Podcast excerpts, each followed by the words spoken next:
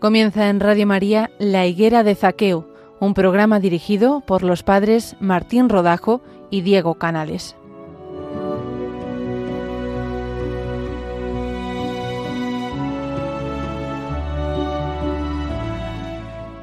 Buenos días, oyentes de Radio María, bienvenidos un día más a este programa de la Higuera de Zaqueo. En este día vamos a hablar sobre el encuentro a través de la belleza. Pero antes comenzamos ofreciéndole al Señor este ratito que vamos a compartir juntos.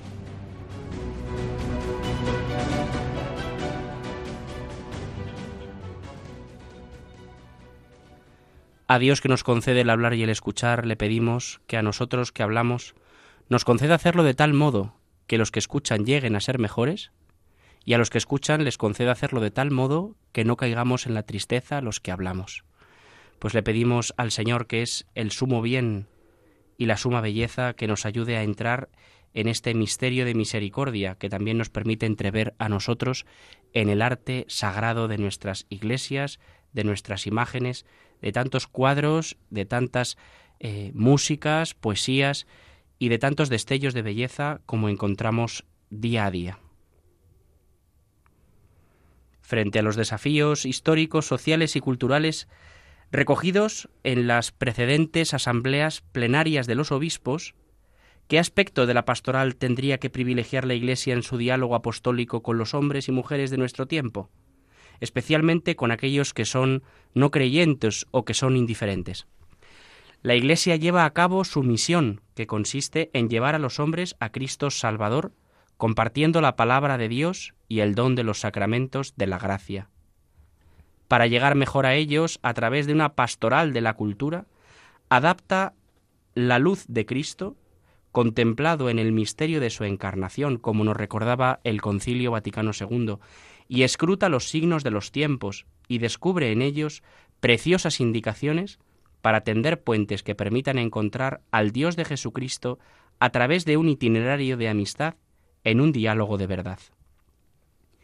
En esta perspectiva, la vía de la belleza se presenta como un itinerario privilegiado para llegar a muchos que experimentan grandes dificultades para acoger la enseñanza, sobre todo moral, de la Iglesia.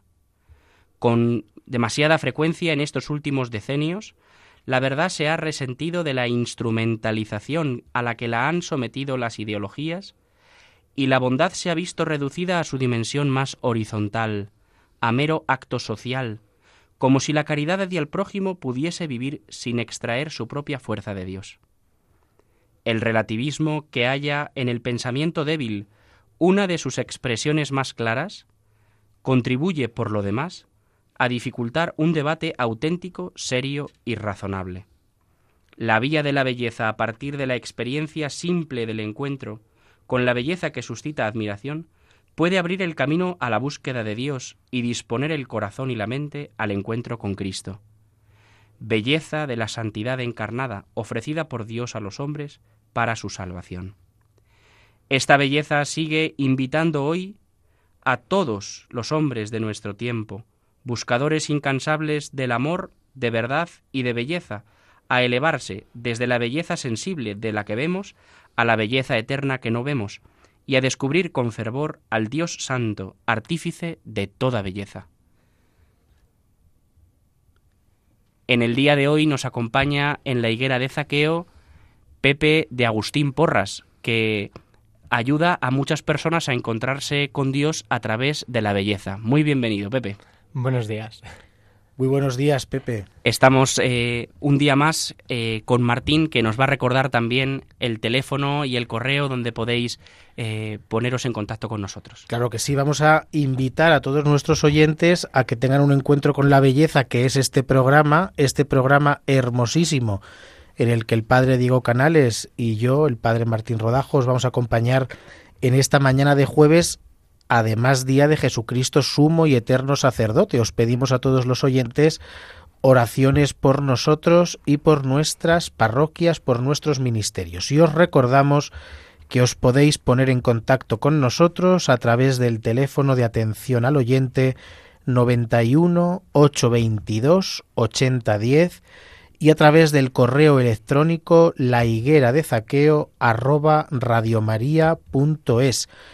He de decir que este correo, Diego, está siendo muy fructífero. Estamos contestando continuamente correos de gente que nos escribe para agradecernos por, eh, pues por las maravillas que Dios hace a través de la belleza de las ondas de Radio María.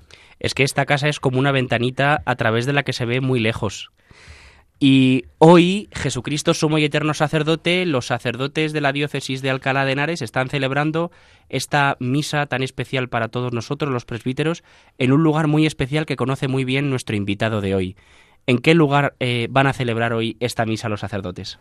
Bueno, pues los sacerdotes de la diócesis de Alcalá se reúnen hoy, como bien dices, en la iglesia que pertenece al monasterio de la Orden del Cister de San Bernardo, iglesia que conozco de buena mano, puesto que paso ahí la mayor parte de mi semana, ya que hago visitas guiadas un poco para llevar a la gente a el Señor por medio de lo que enseño o intento contar como buenamente puedo.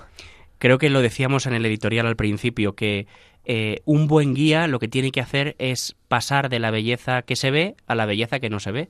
Al final, eh, si uno solamente ve la belleza y no se para a pensar quién la ha creado, pues se queda como a mitad de camino.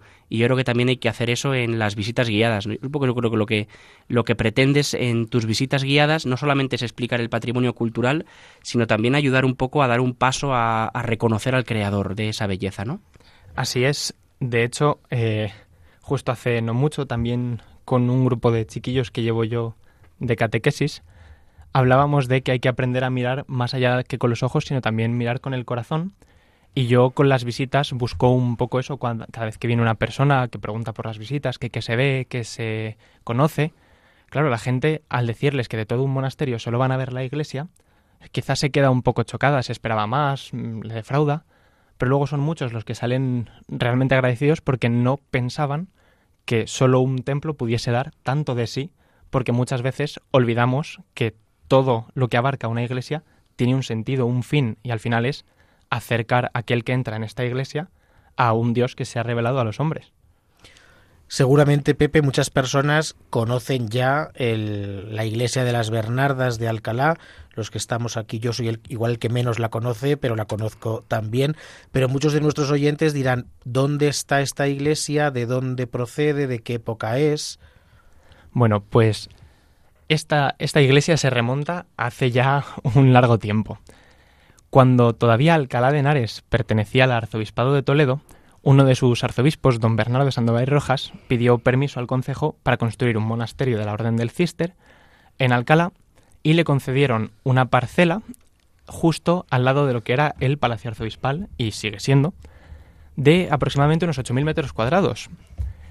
El problema que se podía presentar, o parecía que se presentaba, es que era en el antiguo barrio musulmán y este estaba ya medio abandonado, tenía muchos problemas de humedad, era un barrio pobre, de pésimas condiciones, pero él teniendo una parcela tan grande justo al lado del Palacio Arzobispal, pudiendo dar pie a un templo también de grandes dimensiones que dé servicio al mismo, decidió continuar para adelante y gracias a eso podemos visitar hoy todos esta iglesia.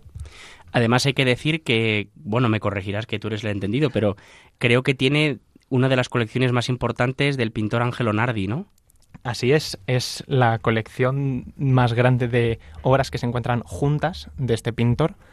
También, de hecho, en Alcalá teníamos otra, otra iglesia que también contaba con una colección importante de este hombre, de Angelo Nardi, pero esa se perdió, me temo, durante la guerra. Angelo Nardi es un pintor que merece la pena conocer y yo creo que para conocerle hay que ir a las Bernardas.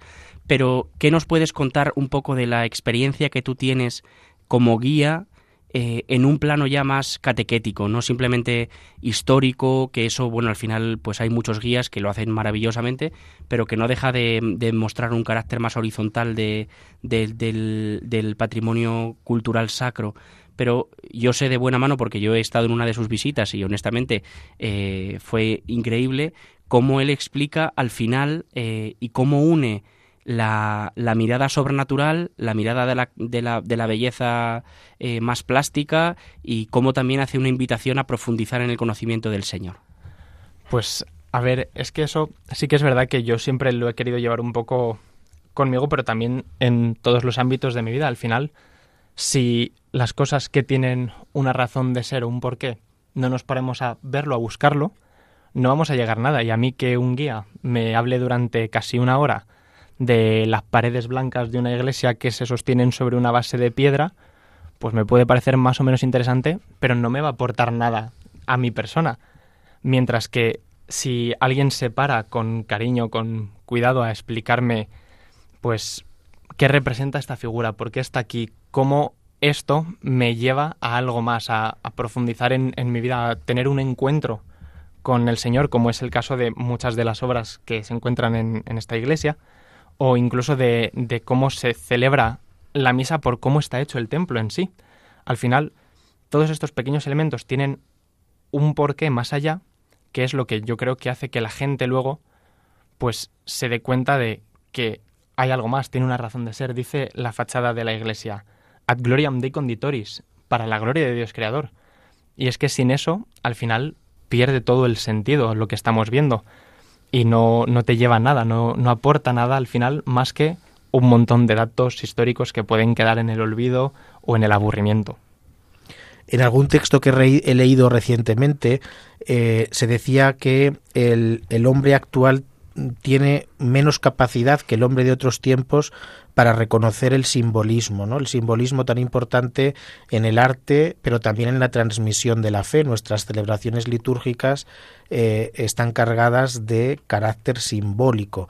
No sé si, si en las visitas guiadas que, que has hecho eh, has podido un poco tomar el pulso de, la capacidad que tienen los visitantes de reconocer los símbolos cristianos, personajes o, signos eh, que representan a Cristo, que representan algún aspecto de la vida de la Iglesia. ¿Cómo ves a la gente? ¿La gente verdaderamente es capaz a día de hoy de reconocer el simbolismo cristiano?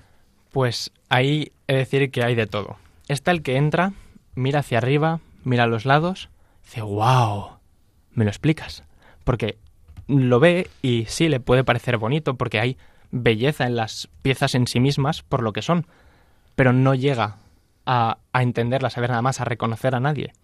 Luego están los que sí, por ejemplo, en uno de los cuadros aparece San Pedro y claro, se le representa con las llaves, entonces la gente dice, ah, mira, es San Pedro, le conozco. Luego, eh, San Bernardo de Claraval, patrón del monasterio, como eso se lo he dicho antes de empezar la visita, pues enseguida todo el mundo le reconoce. El santo que está en el medio será San Bernardo, sin problema. Pero luego ya vas viendo cómo hay algunos que a pesar de saber, de conocer, llegan hasta un punto. Véase, cuando explico el retablo, donde están una gran cantidad de cuadros, si no me equivoco son 16 o 17 cuadros, puede que más, juntos en una sola capilla, y ahí hay muchos personajes reconocibles. Está la Inmaculada, está la Anunciación, está la coronación de la Virgen como Reina del Cielo y son escenas que mucha gente reconoce fácilmente. Pero luego hay un momento en la visita en el que pasamos a explicar más detalladamente uno de los cuadros, concretamente el de la adoración de los pastores. Portal de Belén, María y José, el niño Jesús, unos angelitos y hasta ahí la gente bien. Pero luego yo voy como ¿cómo decirlo? Tirando del hilo, voy desmigajando lo que sería ese cuadro, viendo detalle a detalle qué es cada símbolo, qué representa, por qué está ahí, y vas viendo en la cara de la gente cómo se les van abriendo los ojos, cómo algunos te miran con incredulidad de decir, no puede ser que una planta que está ahí a los pies del cuadro, que casi no se ve, signifique algo. Y sí, tiene un porqué. En, en concreto, por si alguno mm, puede visualizar el cuadro o simplemente quiere venir un día a verlo, hay unas hiedras a pie de cuadro. Y justo encima está el niño Jesús. La hiedra es símbolo de eternidad. Y en todo el cuadro, el único personaje eterno es Jesús, puesto que además de ser hombre, es Dios, el eterno. Por eso el pintor pone esas plantas junto al niño, para hacer reflejo de ese don divino que solo él tiene. Y esto, que es algo tan inadvertible porque son unas plantas, la gente al escucharlo se sorprende y en muchos casos se maravillan, porque al final es eso, el ir conociendo y ver que todo tiene un porqué, que tiene un sentido, lo que enriquece a esa pieza y lo que la hace quizá incluso aún más bella, porque es reflejo de, de la belleza del, del, creador, de lo que ha hecho. Entonces. También me decías antes, cuando, cuando veníamos para acá, que, que había unos angelitos, ¿no? Y me pareció una, una cosa muy, muy bella lo que contabas. Los angelitos que, que nos miraban, acompañándonos también a nosotros a recibir a, al Señor, ¿no? Que yo creo que también es una explicación muy bella de un cuadro que mm, aparentemente, pues los ángeles están ahí como de adorno, ¿no? Pero no. Vale, bueno, ahí te voy a tener que corregir, porque... Cuidado con corregir al padre Diego, que puedes salir escaldado, ¿eh? Sí, sí, sí. No, no, no pero, pero porque efectivamente hay alguien que nos mira en este cuadro de los pastores, pero no son los ángeles. Los ángeles están de fiesta en el cielo, se ven sobre los pastores, y es entre los pastores que uno nos mira. Y este pastor que nos mira tiene el objetivo de hacer de nexo entre el, espectador y el cuadro. De esta manera nos une a ese momento de adoración, ¿no? Nos invita a adorar al niño Jesús. Y eso está muy bien, nos invita a reconocer en Cristo la figura de Dios. Pero también está pensado porque al final lo que se crea es una especie de círculo, ¿no? Estamos todos alrededor del niño Jesús y bajo este cuadro hay un altar. Y aquí es cuando llega lo que a mi parecer es sublime y está pensado más allá del arte, y es que, igual que nosotros, por medio de este pastor, nos unimos al cuadro para adorar a Dios hecho hombre en el portal, más tarde en ese altar se va a celebrar una misa, y serán ellos los que se unen a nosotros a adorar a Dios que se sigue haciendo presente hoy, ya no tanto como hombre, sino como Eucaristía, presente durante la misa. Me parece muy bonito. Yo creo que esto ayuda mucho cuando uno va a ver una iglesia.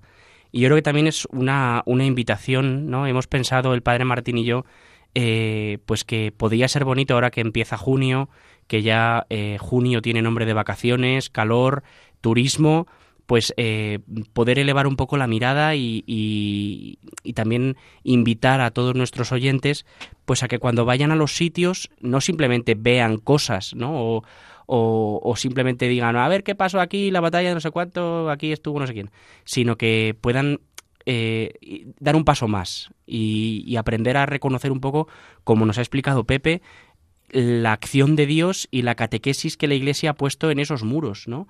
En su piedra, en su pintura, también en su, en su arte de, todos los tipos. Y a mí me parece que es una cosa muy bella, muy bella.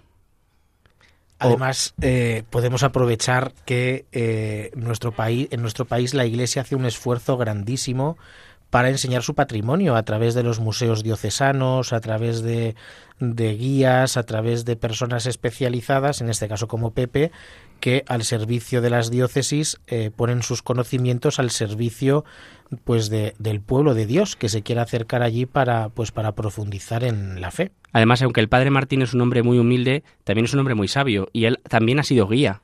Eso es verdad, así que ten cuidado, no sea que acabes también en el así que puedes seguir los No. El caso es que el padre Martín era guía del Museo Diocesano de Madrid, de la Catedral.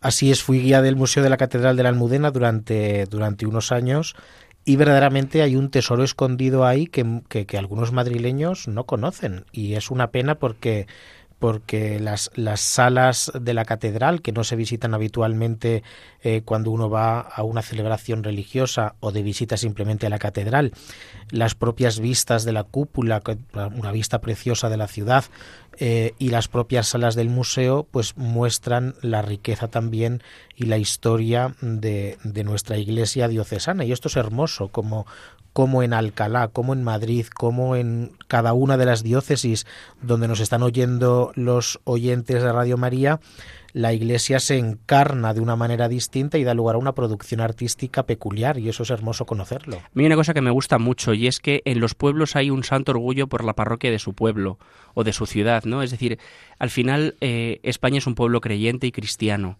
y, el pueblo de Dios ha sabido poner la belleza en el lugar adecuado, el lugar donde está el que es el más bello de los hombres. Y por eso, mm, bueno, hay ayuntamientos bonitos, hay ayuntamientos feos, pero iglesias feas hay muy pocas. Eso es verdad. ¿Eh? Y es, eh, yo creo que también es una cosa bonita el reconocer, ¿no? Como eh, la, belleza es como una flecha al cielo que dice, si esto es así, ¿cómo no será la eternidad? Pero como no hay dos sin tres y ya han aparecido dos guías hoy en estos micrófonos, vamos a llamar ahora a la tercera, que es Maribal, que nos va ahora a hablar también de su experiencia en, en una plataforma, en una iniciativa de la que nos va a hablar ahora. Maribal, bienvenida a Radio María. Hola, buenas tardes, muchas gracias. Muy buenas, Maribal, muy buenos días en este maravilloso jueves que nos regala el Señor. ¿Qué tal estás? Muy bien. Bueno, Maribal, pues estamos en este programa eh, hablando sobre el encuentro con Dios a través de la belleza y sabemos que tú eh, nos puedes aportar mucho también no has podido estar aquí hoy con nosotros físicamente por, por, el, por el trabajo, pero bueno, los medios, gracias a Dios, pues suplen prácticamente todos los inconvenientes en la radio.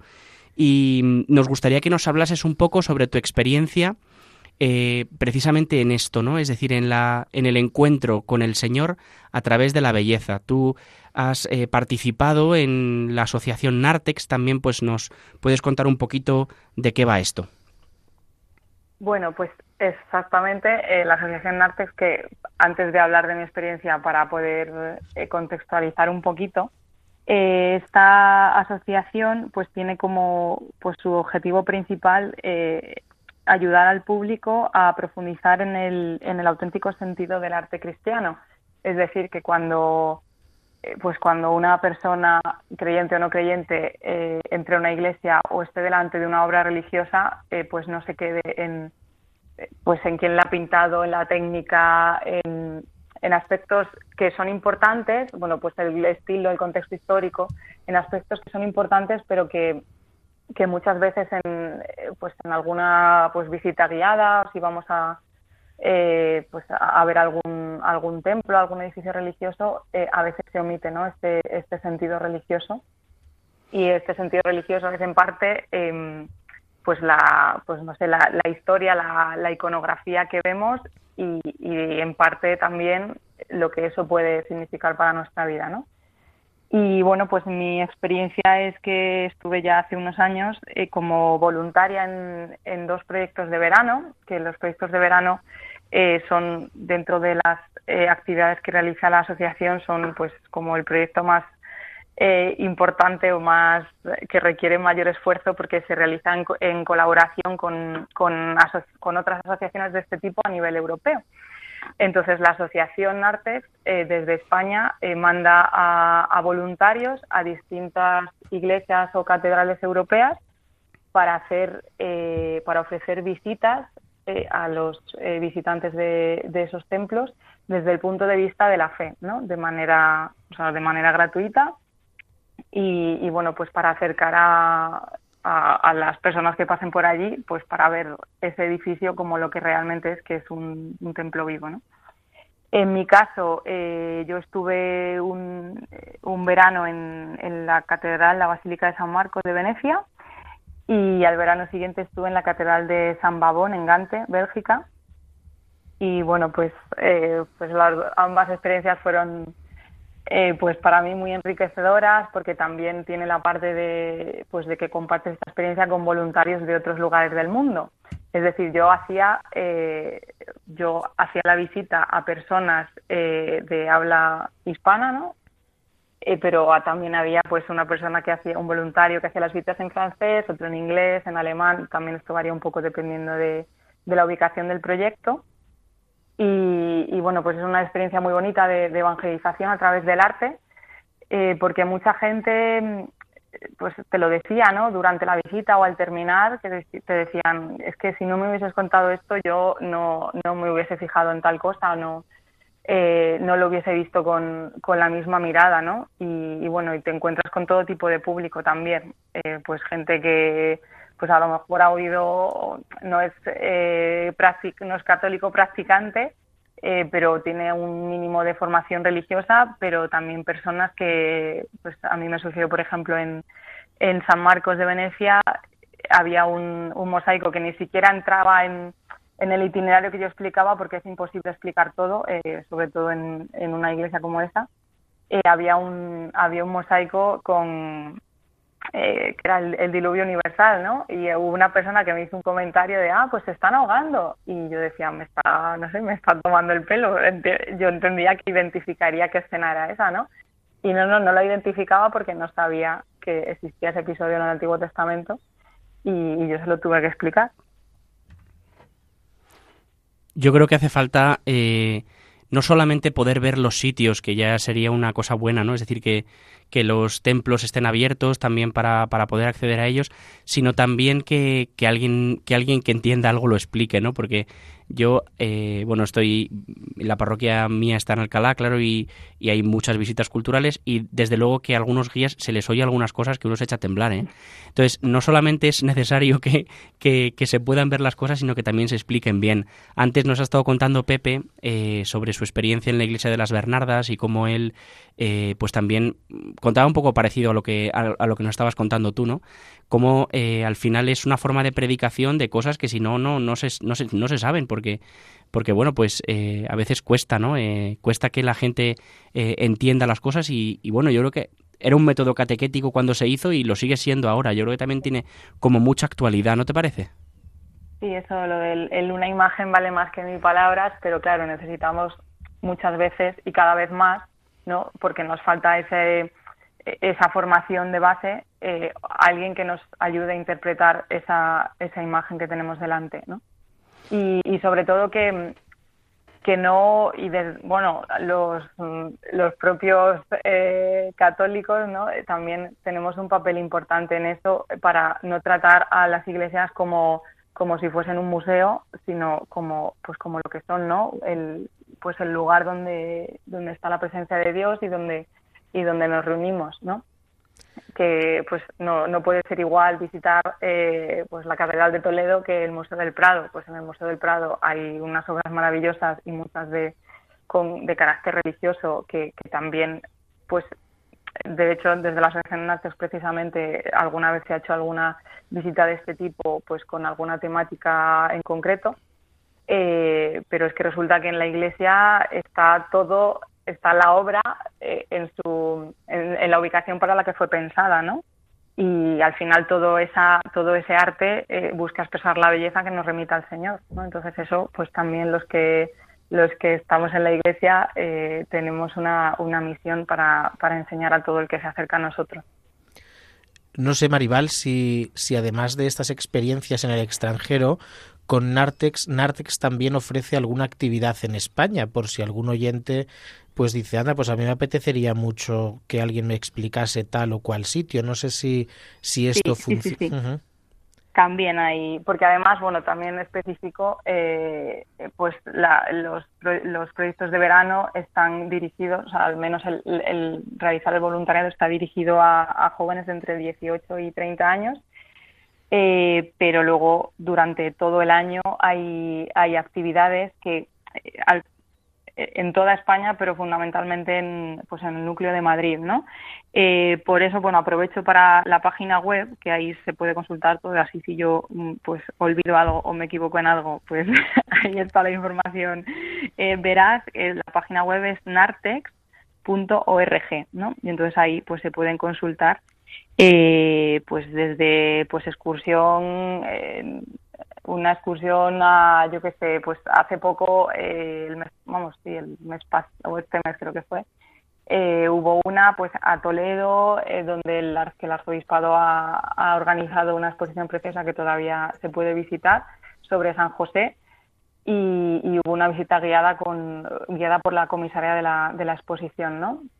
Eh, también hay pues eh, actividades de pues de formación, alguna alguna conferencia, eh, hace poco, no recuerdo ahora mismo cuál ha sido la última, ¿no? Eh, pues tenemos también próximamente una, una excursión a, a, Pastrana, en Guadalajara. Hay, hay muchas, eh, pues muchas oportunidades también para, para disfrutar de este, intentar aprender eh, a ver el, el arte desde la fe. A mí se me queda un poco una, una duda que os comparto a los dos, tanto a Pepe como a Maribal. Eh, a mí me gustaría que vosotros que tenéis experiencia de campo, ¿no? que al final eh, ayuda mucho saber mmm, pues haber vivido esto, ¿no? A mí me gustaría que pudieseis compartir con nosotros alguna idea, ¿no? sobre alguna propuesta de acción pastoral en este ámbito, es decir, cómo podríamos nosotros desde la Iglesia también crecer en esto. Eh, bueno, no sé. si Pepe es más rápido que empiece. Vale, pues sí, a ver, yo, yo propondría así un, un, par de ideas a voz de pronto, que una podría ser que gente formada en, en lo que es catequesis en sí pudiese reunirse también con artistas y formarles a ellos, porque al final el, el artista, si no me equivoco, eh, decía Juan Pablo II en su carta a los artistas, artista, imagen de Dios creador. Es decir, que tiene que aprender a ver las cosas desde los ojos de Dios, tiene que entenderlas, tiene que conocerlas para luego poder eh, retratarlas, ¿no? Eh, representarlas. Si a estos artistas hoy nadie les enseña, pues que Dios se ha hecho hombre, Dios nos ama, Dios ha venido a salvarnos, ¿cómo se lo van a contar al mundo por medio del arte si ellos mismos no lo conocen? Entonces, primero así de entrada yo haría como cursos de formación cristiana para artistas, ¿no? Pensado en tú tienes un don que se te ha dado, vamos a darle un servicio al Señor por medio de este don. Y luego, quizá también se me ocurre así que está hoy a, a pie de calle, las redes sociales. Por medio de redes sociales son miles de millones de personas que utilizan las redes y que podrían llegar a conocer a Cristo si toda esta gente que se dedica a la fotografía, al vídeo, a contar historias, a hacer animaciones, videojuegos, mmm, ilustraciones digitales, dedicase una parte de su trabajo, aunque sea un, un, un 0,05% a la vida de la Iglesia, mucha más gente podría llegar a conocer lo que es saberse amado por Dios. Es hermoso también, ¿no? Yo, según hablabais, pensaba, digo, ¿cuánto fruto daría que, que las personas que, que, se encargan de la catequesis o lo, lo, que tradicionalmente se llaman los agentes de pastoral eh, se pudieran formar también, aunque sea eh, con carácter básico, pero que tuvieran una formación también eh, pues en, en todas estas cuestiones artísticas, porque es una herramienta para poder utilizar en catequesis, como decía antes Maribal, una imagen vale más que mil palabras. En la sociedad actual, que es la sociedad de la imagen, pues eh, esto lo tenemos que aprovechar para transmitir la fe. No solamente que los artistas aprendan eh, contenido cristiano, que por supuesto también, sino los cristianos poder eh, aprender estos elementos que nos rodean para poder utilizarlos en la transmisión del Evangelio. El lenguaje artístico que nunca ha sido, nunca ha sido extraño a la, a la revelación, ¿no? Al final, eh, desde que Dios se encarna, pues eh, todo lo humano nos habla de Dios y, y así nosotros tenemos que aprender a aprovechar todo lo humano, ¿no? También eminentemente las bellas artes.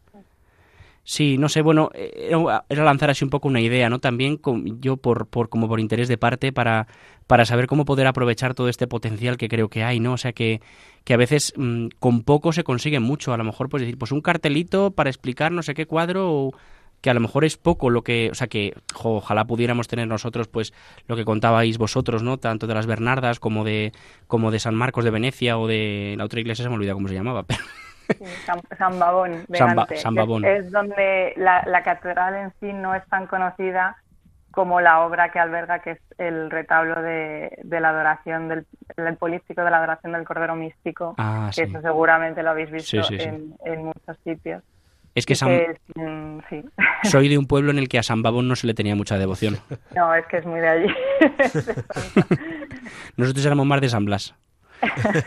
no, pero que es verdad que, que, o sea, que es verdad que tampoco podemos, eh, pues, optar todas las iglesias a tener guías tan preparados como vosotros, pero, pero sí que es verdad que a lo mejor con un poquito que se ponga de un cartelito, de, de un desplegable en algún momento indicando algo, ¿no? Pues, pues quizás sí que pueda ser una buena cosa. Yo eh, estoy seguro de que todas las personas eh, que nos escuchan, que son amantes del arte en la iglesia de su pueblo, de su ciudad, pues pueden proponer al párroco decir, oye, pues podíamos eh, hacer una visita más profunda de la iglesia porque porque no siempre se conoce. Yo en la parroquia, en la parroquia donde estoy ahora, eh, eh, alguna vez viene algún grupo de la ESO, de algún colegio de las Escolapias o alguno que están aquí cerquita, y entonces te piden que, que, que, les, que les ayudes un poco a entender lo que están viendo. Y entonces tú fíjate lo que sabré yo, pero bueno, el caso es que yo me meto en Wikipedia y busco a ver un poco. Y, y luego también lo, lo, maquillo un poco, ¿no? Pues también eh, con, con, la, con, lo, con, lo, que uno sabe de, de, la historia de la revelación y todo eso. Al final das una catequesis eh, explicando un templo y alguna vez alguna persona de la parroquia se ha quedado como diciendo, joder, nosotros no sabíamos tantas cosas de aquí. Y a veces es verdad que, que uno está acostumbrado a estar en los sitios y tampoco a saber nada de ellos. Yo creo que quizá pueda ser bueno, ¿no? Que, que, haya personas así que entregadas como vosotros a nivel un poco más amateur, ¿no? Que, que, mm, que voluntariamente pueda decir al, al, cura de su, de su parroquia, oye, ¿por qué no organizamos una visita cultural con una mirada de fe sobre los cuadros, sobre el, sobre el arte, sobre lo que sea, ¿no? Un poco yo creo que también hay que aprovechar lo que tenemos.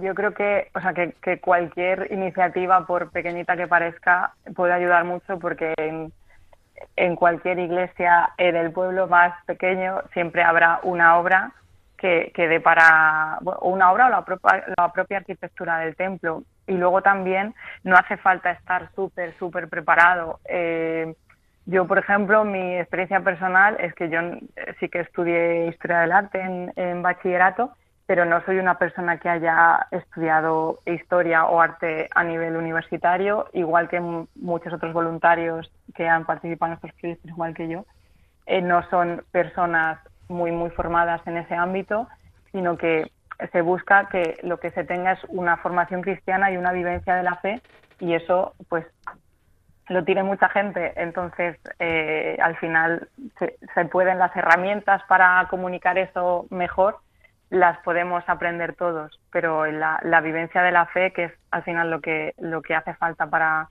para que esas obras eh, y esos edificios religiosos hablen, que de hecho es uno, el lema de, de Nartes, ¿no? Hacer hablar a las piedras, que me parece muy expresivo, pues para eso no hace falta eso ser un profesional, ¿no? Así que vamos, yo creo que hay que animar a que cada uno haga, pues dentro de lo que, dentro de las posibilidades que tenga, a que haga lo posible para, para intentar educar a otros en, en esta mirada. Yo no sé, Maribal y Pepe, si vosotros, además, eh, ya fuera de este ámbito más de, de, guías, participáis en la catequesis de vuestras parroquias o de vuestros movimientos o donde pertenezcáis, y si es que sí, si eh, tenéis experiencia de utilizar el arte para transmitir alguno de los contenidos a los niños o a los chavales con los que trabajáis? Eh, sí, yo pues lo he dicho justo antes, que he, estado estos tres últimos años acompañando a un grupo de niños en, la parroquia que han hecho ya hace nada la comunión, de hecho fue hace dos sábados. Y, y, en alguna ocasión sí que, pues por ejemplo, para ver la parábola del hijo pródigo, me acuerdo que en vez de, de sacar el libro como todos los martes, yo me preparé unas hojas con dibujitos de cómo están representada la historia, pues con los personajes que salen, quiénes son, con flechitas para que ellos también puedan rellenar. Y obviamente luego cada personaje, si ellos sabrán quién es, si yo se lo digo, pero si no también tenía como sus pequeñas sus pequeños símbolos, sus pequeñas sus prendas, su forma de estar, su presencia que lo caracterizan y así también es una forma de hacérselo más cercano, más a menos, o ya incluso fuera de la parroquia a nivel diocesano una vez me pidieron para, para una oración de jóvenes que explicase un cuadro, el de la conversión de San Mateo. Y al final, pues uno hace lo que puede, pero sí que es verdad que todas estas imágenes ayudan a, acercar a la gente a ese momento, a ese pasaje o a esa historia que se cuenta. Maribal, no sé si tú eh, tienes experiencia de catequista. Sí, yo estoy intentando que también eh, con los niños con los que he empezado este curso, eh, la catequesis de confirmación, eh, pues también poder tener este recurso, ¿no? Y de hecho, en mi caso, eh, pues este año, sin haberlo preparado previamente, sino que surgió sobre la marcha, ¿no? Pues hablando de, pues de la, pasión, no sé en qué momento, eh, surgió que en la parroquia tenemos una imagen, un paso precioso del descendimiento de Cristo y justamente desde la sala donde damos la catequesis se ve la parte de la iglesia donde está ese paso, ¿no? Entonces, claro, no es lo mismo decir, pues, ¿y quiénes estaban, eh, quiénes estaban con Jesús al pie de la cruz y quiénes estuvieron en, en el cuando bajaron su cuerpo de la cruz, ¿no? No es lo mismo contárselo que verlo y decir, mirad, pues veis aquel que está vestido de tal color o veis tal o la Virgen o eh, pues no es lo mismo que se lo cuentes a que ellos lo estén contemplando con sus ojos, ¿no? Así que sí, es un recurso muy, muy interesante y que yo creo que ayuda mucho a todos. Para ir acabando ya, eh, hoy me gustaría preguntaros por una cosa que cualquier persona que tiene eh, un, un, trabajo de cara al público siempre cuenta, que son las anécdotas. ¿Hay alguna anécdota que merezca eh, ser contada? Les has dejado sin habla. Eso es porque hay muchas. cuesta, cuesta acordarse, pero yo así, eh, bueno, cuando estaba en, haciendo las visitas en Venecia, teníamos no recuerdo bien, creo que eran como tres visitas al día eh, y había una que era en un horario un poco intempestivo para los españoles, porque era justo después de comer, pero justo después de comer, creo que era la, última visita era a las cuatro, me parece, que como en, horario europeo se come antes, pero los españoles yo creo que venían recién comidos y, y bueno, vendrían un poquillo cansados y somnolientos. Y hay una parte de, había una parte de la visita en la que pues eh, se lo invitaba a los visitantes a sentarse en, unas sillas que había porque había que mirar al techo había para ver explicar los mosaicos que había en las cúpulas y en las bóvedas y justamente había un mosaico, el mosaico de la resurrección de Cristo, en el que yo explicaba pues cómo se ve que está la, la losa del sepulcro está movida, como vemos a los soldados que habían puesto para originar el sepulcro que nos los han representado dormidos. Y en ese momento yo miraba al público y veía que había gente que se había quedado dormida en las sillas porque estaban ya, claro, pues ante tanta belleza, pues estaban agotadísimos. Eh, pero bueno, yo creo que con, sí, seguramente. La verdad es que sí. También hay que decir que era el mes de agosto y, bueno, pues hacía un calor importante porque a diferencia de las iglesias góticas que la piedra hace que esté todo más fresco, pues el mosaico en ese sentido es hace todo lo contrario. Entonces, bueno, pues yo creo que de algo se enterarían porque no toda la visita fue, fue sentados, ¿no? Pero sí, me recuerdo que al principio pensé, pues les estoy aburriendo muchísimo, pero bueno, luego pues ya está, hay que, hay que entender que estaban ya agotados. ¿Y tú, Pepe? ¿Alguna cosa así? Yo es que la verdad, en, en año y, algo que llevo haciendo visitas he tenido de todo, gente dormida, muchísima. La mayoría de mi público son señoras mayores, es por la mañana, nada, se quedan ahí traspuestas, pero así un par graciosas. Tuve una que fue una señora mayor que debía ser lo más devoto que exista en todo Alcalá de Henares, porque a cada cosa que yo decía de sentido catequético y no histórico o artístico, ella respondía siempre con un amén. Yo decía, Cristo presente la Eucaristía, la señora, amén. Eh, Cristo ha nacido para salvar a los hombres, amén. Y así a todo. Estaba entregada a la mujer. Y luego tuve una que esta ya es que me pareció también espectacular, una señora mayor que se trajo a sus nietas que querían que conociera la iglesia de las Bernardas, porque ella de joven había pasado mucho tiempo en esa iglesia. Digo, pues encantado, yo le hago la visita como una más. Y cada vez que yo explicaba algo sobre la Eucaristía o sobre que Cristo busca acercarse al hombre, la abuela se acercaba a una de las dos nietas y le decía, ¿has oído? ¿Te has enterado, eh? Que, Cristo te quiere. Y así la señora todo el rato insistiendo en la nieta, pero entérate, eh, entérate, y poniendo cara como de, esto va para ti. Desde luego que si muchos nos salvamos será por las abuelas. ¿eh? Así es. Yo estoy convencido de que las abuelas tienen un poder catequético más que los cuadros de las Bernardas. Seguramente. es broma. No, pero es verdad que hay, muchas anécdotas y muchas más que nos podrían contar. Es verdad que hoy vamos un poco pilladillos de tiempo y el programa será un poquito más corto y la verdad que uno se queda con pena porque oyendo hablar a Pepe y a Maribal eh, uno querría escuchar mucho más, pero bueno, estoy seguro de que les podrán ver y oír cuando vayan a las visitas guiadas.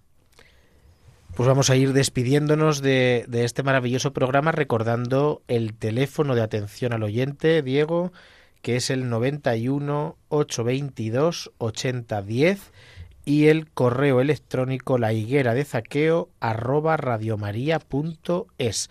Y también, como seguro que hay mucha gente que se le ha perdido algún dato, el nombre de la iglesia de Bélgica, por ejemplo, y dice, ¿cómo se llamaba esta iglesia? Pues pueden volver a escuchar el programa en el podcast La Higuera de Zaqueo que encontraréis en la página web. Pues vamos, si os parece, a rezar una Ave María, pues por por todos los que se dedican al turismo y por todos los que se dedican a explicar eh, la fe a través del arte, que son muchos, porque es verdad que esto es una cosa que pasa un poco desapercibida, ¿verdad? Pero creo que es importante y hay que rezar por ellos para que el Señor también ponga palabras de sabiduría en sus labios que puedan eh, traspasar los corazones de tantas personas indiferentes y alejadas. Dios te salve María Llena eres de gracia, el Señor es contigo. Bendita tú eres entre todas las mujeres, y bendito es el fruto de tu vientre, Jesús. Santa María, Madre de Dios, ruega por nosotros pecadores, ahora y en la hora de nuestra muerte. Amén. Pues damos las gracias eh, a todos los presentes, damos las gracias a Maribal al otro lado del hilo telefónico, damos las gracias. a Pepe que ha estado aquí con nosotros, eh, Maribal García, Pepe de Agustín, y también damos hoy las gracias de una forma especial a una persona que no ha hablado nada, pero que gracias a ella nos habéis escuchado, que es nuestro técnico de sonido, que hoy se une a este equipo Adrián González, que pues le damos la bienvenida aquí y Dios quiera que, pueda estar con nosotros muchas veces más. Muchas gracias Adrián, pues porque eh, aunque es una labor silenciosa, es una labor muy necesaria. Así que bienvenido a esta casa, bienvenido a Radio María, a este programa que es el tuyo y el Padre Martín y yo nos despedimos. Y nos despedimos dando gracias a Dios porque la familia de la higuera de Zaqueo crece ahora tenemos un nuevo técnico y sabe Dios si eh, a lo largo del tiempo podremos incorporar nuevas personas que nos acompañen o sabe Dios, ¿verdad, Diego? Eso es. La higuera siempre tiene retoños. Así es. Pues le pedimos al Señor en este mes del corazón de Jesús que, que dé mucho fruto la labor de Radio María y la labor eh, de Maribal y la labor de Pepe. Pues hasta el próximo programa, que Dios os bendiga.